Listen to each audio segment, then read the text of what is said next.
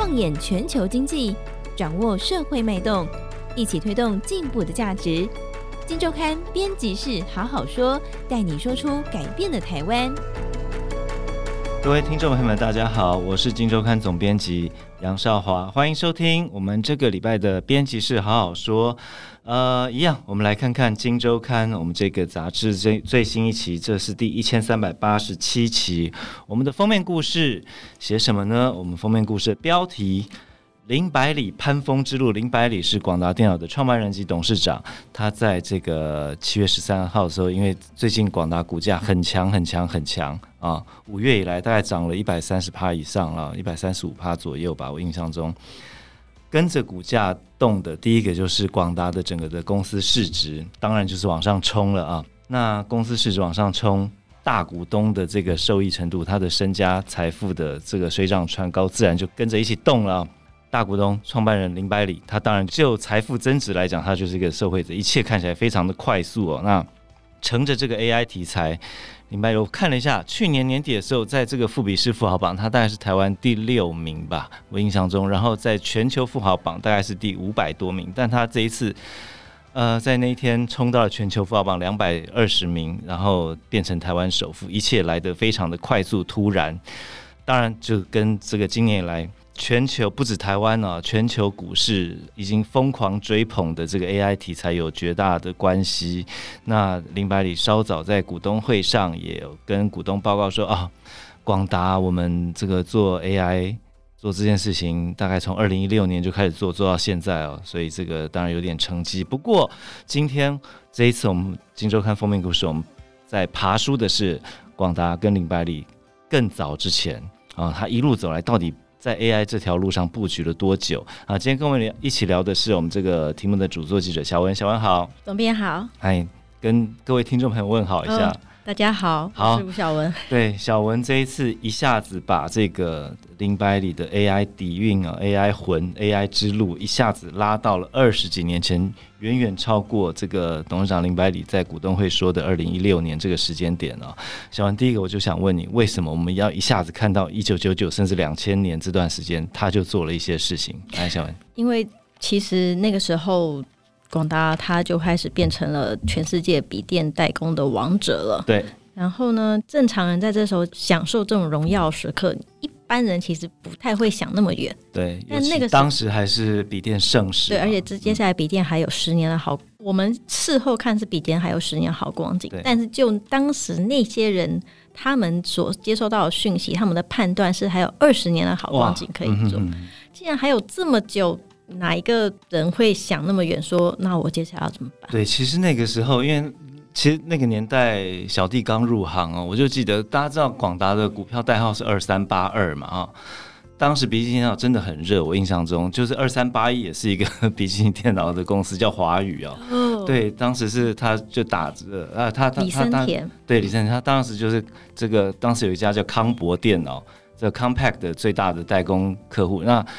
真的没有多久，就来个二三八二广达，就说我我们是戴尔的这个最大的这个代工厂，然后我们是全球笔电龙头。当时就是这样的一个谈笔电，就是这么样的一个盛况。那看到二十年，也就是说，以当时以广达的地位来讲，它在全球笔电龙头来讲，它根本只要。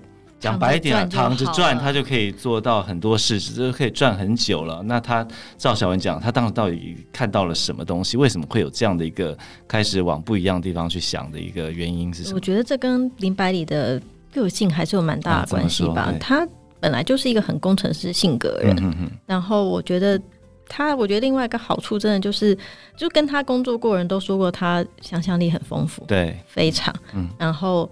他那时候就会觉得，一我们那个年代的笔电还是太重了。哦，他有说过这个是是？对，又大又重，嗯、但他会觉得运算就是应该要随身带着走。嗯、哦，那如果说你运算随身带着走，他第一个愿景就是把桌机变成了笔电嘛。对。然后呢，他第二个愿景当然就是，如果笔电这样子的话，我们如果把它运算的东西拿掉一点。对。丢到遥远的地方去运算，那是不是笔电就可以更小一点？对那遥远的运算是什么呢？那个时候其实大家对于这个事情都没什么概念，其实可能勉勉强强有概念都是在美国的那些高等学府或者是什么研究机构里面。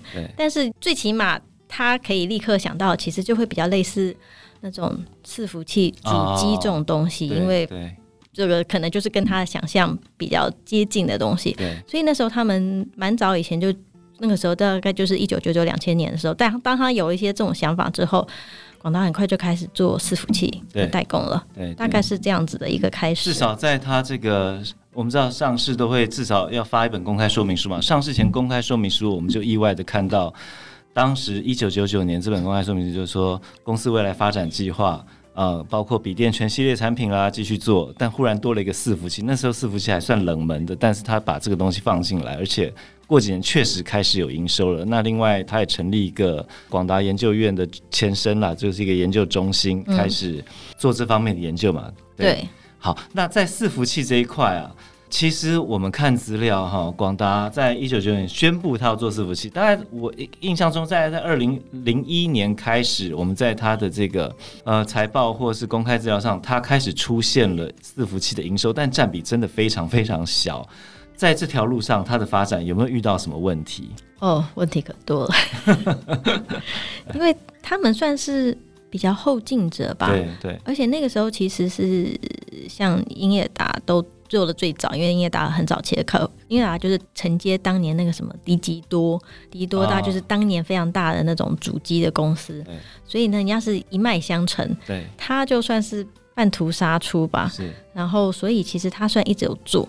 但是其实量都不大，而且当时的那个时候的负责伺服器的人是一个非常也跟林百里一样是个非常工程师性格的人，他非常爱创新，就会不停的开案子，但是案子开出来了，没什么客人买，就当时还没有可能走的往前面了一点，以至于。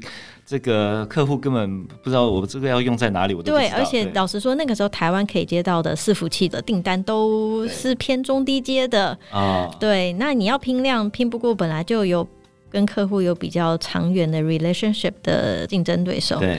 然后，那你真的做一些比较厉害的，嗯，没有人要。所以，但是我觉得他们最大的压力其实还是来自于那个时候。大概 social media 都开始起来了，然后 Google 也起来，他们有越来越多的东西都是放在资料中心，就放在所谓的云端上了。对对。然后这些人其实他们跟那个 HP 啊，或是 Dell 买了很多伺服器。对。那 HP Dell 伺服器当然好处就是说他们的 service 很好，对。然后是全系列产品线，但坏处就是每一个公司都会有自己独特的想要琢磨的。运算的重点，哦、是，但是那些东西它要克制化就会比较麻烦。麻烦对，对，当然不是不能做，但可能条件就比较多。对，然后而且他们跟这些到 HP 打交道打久，才发觉，哎、欸，这些人背后的供应商都是那几个台湾公司嘛。那我如果直接跳过这些品牌厂的话，我是不是可以拿到比较好的价钱？比较，而且比较克制化。对，对我如果下一些 order 是我符合我。独特的需求是不是有比较快达成？对，所以他们就跑来台湾，开始问说：“哎、嗯欸，要要不要来帮我们做做啊？”所以那个时候，其实嗯，广达大概就是很早就跟 Google 合作，因为 Google 算是第一个跑来找。哦、但是比较恐怖是脸书、哦、Facebook，对，他们因为跟那个叫什么，跟 HP 跟 Dell 买的比 Google 买的更多，因为 Google 比较早就开始自己做自己要的 server 了。对，对于这些品牌公司的那个那个。依赖没那么大，是，但脸书一刚开始反正就不以这个闻名，所以他买的多，但是脸书也发觉自己买自己做可能比较划算，对的时候，就跑来台湾问了，但也就是因为脸书跟 Dell 跟 HP 实在买太多了，台湾这些本来就跟 Dell 跟 HP。接了很多伺服器代工订单的代工厂，根本没有人敢做啊！因为会得罪 Dell 跟没错，你等于是跟你自己的客人抢客户，这是根本就是犯天条，这不行的。没错，但是反正那时候广达没什么包袱啊，生意本来就不多，量就不多。而且百里那时候就他从以前就会觉得，不是从以前，就是他就觉得广达到现在其实应该要转型了啊，是。所以有他的支持的话，那还有什么好说的？是广达就做了。Facebook 的伺服器的订单，那 Dell 跟 HP 什么反应？暴怒啊！尤其其实那时候第一个暴怒其实不是 HP，是 Dell。当然，广达自己是不愿意讲这种客人的事情，但反正就是业界的流传都是到暴怒到就是。立刻洗，把他 server 的单几乎都抽光光了。哦，当时的惨况是这样子。然后 HP 反正也知道，就会觉得立刻洗了，然后就也就是把他也就跟金牛抽单，等于是一口气就被两个伺服器最大的客户就是一起联手被抵制了。对，相当的一个惨。嗯哼哼哼。以当时来讲，我看你文章写到以。当时这个内部员工，现在回想起来，这是一个诅咒了。嗯，因为当年不论是广达里面还是外面看这事情，都会觉得是很大的诅咒，因为他们不相信广达这样子被客户教训成这样之后，可能还能站 server 这边还能站，还玩不玩得下去了？但是当时就是你刚刚提到。林百里一句广达必须转型，好，我就还是接了这个单子，我就还是帮这个 Facebook 来做这些事情。那当然代价听起来是非常惨烈的哦。在这个伺服器这条路上，我们如果快转一下到最近的话，就是当然大家最夯的就是 AI 伺服器。AI 伺服器的话，我们现在。台湾的这些厂，只要跟辉达、NVIDIA 沾上边的，呵 呵这个最近股价都很强。广、嗯、达在跟辉达的关系是什么样的一个机缘起来的？广达跟辉达关系真的是蛮。Way back，、嗯、因为反正后来就大家也都知道了，对这些什么 Facebook、Google、AWS，后来来的微软的 Azure，他们其实都自己盖资料中心，然后买这些白牌伺服器是越来越多的。既然想要买白牌伺服器，你大概就会优先找广达，难道找英业达吗？因为英业不是英业达不好，是因为英业达有那个包袱，嗯、它有 HP 跟 Dell 的 order 的包袱。对。呃，而且这些伺服器其实用以前的设计，可能 GPU 不会用那么多，但是不会没有。嗯哼哼。然后，总之，广达做了这么多白牌伺服器的订单之后，跟整个的 supply chain 的关系是扣得很紧密的。对，supply chain 也都知道说广达的能力是到哪里了，哦、因为你可是直接跟这么大的的网际网络公司就直接做交易，你。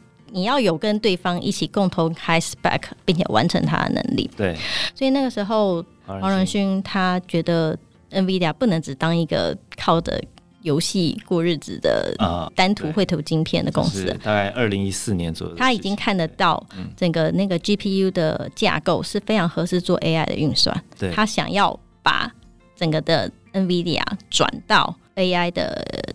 的公司，但是他就算他知道他需要有一个火力展示的武器啊，他要告诉大家这个东西是在我的要怎么用才会用得更好。对，所以他就想要做一台伺服器，就是装他那时候最先进的晶片，他就找上了广达了。哦，广达二话不说，当场就 跳下来，一定要接的啊！对对对，这个这个，这对他广达来说也是一个火力展示的机会。嗯，就是他们还蛮快，这东西其实。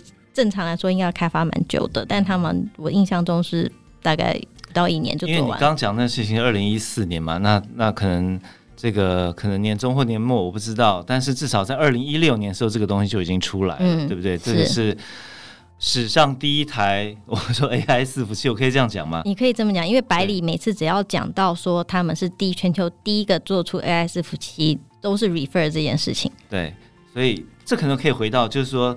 这次林百里在股东会讲说，我们是从二零一六年就开始做这件事情，做 AI 的一些事呃布局，或者说一些动作。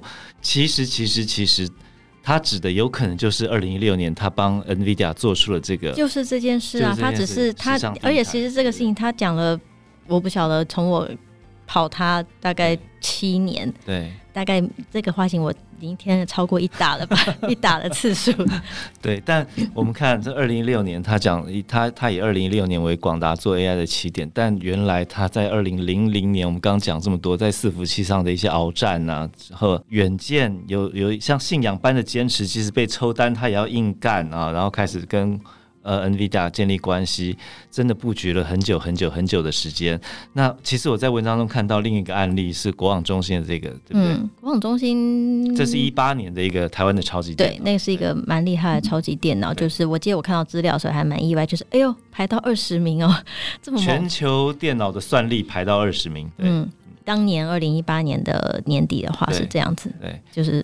还算蛮有面子的，但这个东西其实广达不赚钱，对不对？完全不赚钱，因为唉，超级电脑就是硬体产业都这样子，有量才会赚钱。那超级电脑本身的量就这个样，然后你要投入的研发的实力，你需要投入的时间，对，是这么的多。嗯，这是一个注定不会赚钱的案子。但广但林百里坚持要做嘛？当时当时的情况，当时的情况其实是，其实事业部广达伺服器事业部是。没有太大的兴趣，因为伺服器是 事业部本身必须要，它是 profit center，对，它是要利润中心，利润中心是它要缴利润的。今天做这个东西没什么钱赚，会让自己的那个报表不好看，对，那何必？但是百里他知道这个案子，他就觉得他一定要做，因为这个东西对广达来说是一个很棒的能力提升的。因为广达虽然做了那么多伺服器，但都是客人的 data center 啊，客人 data center 跟超级电脑那个又是。不算是很一样的 level，、哦、那超级电脑已经又是再更上一层楼的事情了，嗯嗯嗯、所以这个事情其实对广大来说，我觉得是个能力提升非常好的。借由这个不赚钱的案子，但是可能在打造的过程中，让他们的工程师接触到了最新的，然后最复杂的一些未来的 AI 的技术或运算的方式嘛，对不对？是啊，的确是这样。所以整个这个资本市场话题很热啦。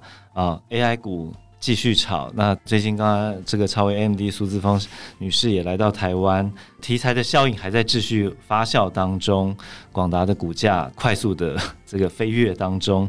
不过，在这个飞跃的背后，其实我们这一次报道的内容，你可以看到是一个领导人他多么的在，真的是一个二十年为跨度的一个时间长度中，他的一个对于一件未来科技的一个信仰般的坚持，还有他在过程中遇到困难时候，他是怎么样去克服，然后在这个理想跟现实之间的磨合的一个过程。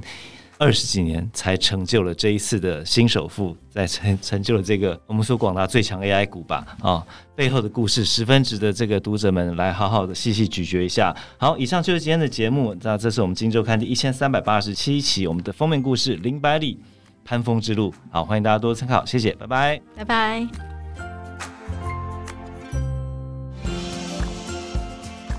听完 Podcast 节目有好多话想分享，想要提问却无处可去，别烦恼了。现在只要点击资讯栏 Discord 社群平台连接，输入昵称就可以立刻问问题，与主持人互动。让我们一起在学习的路上不孤单，等你来加入。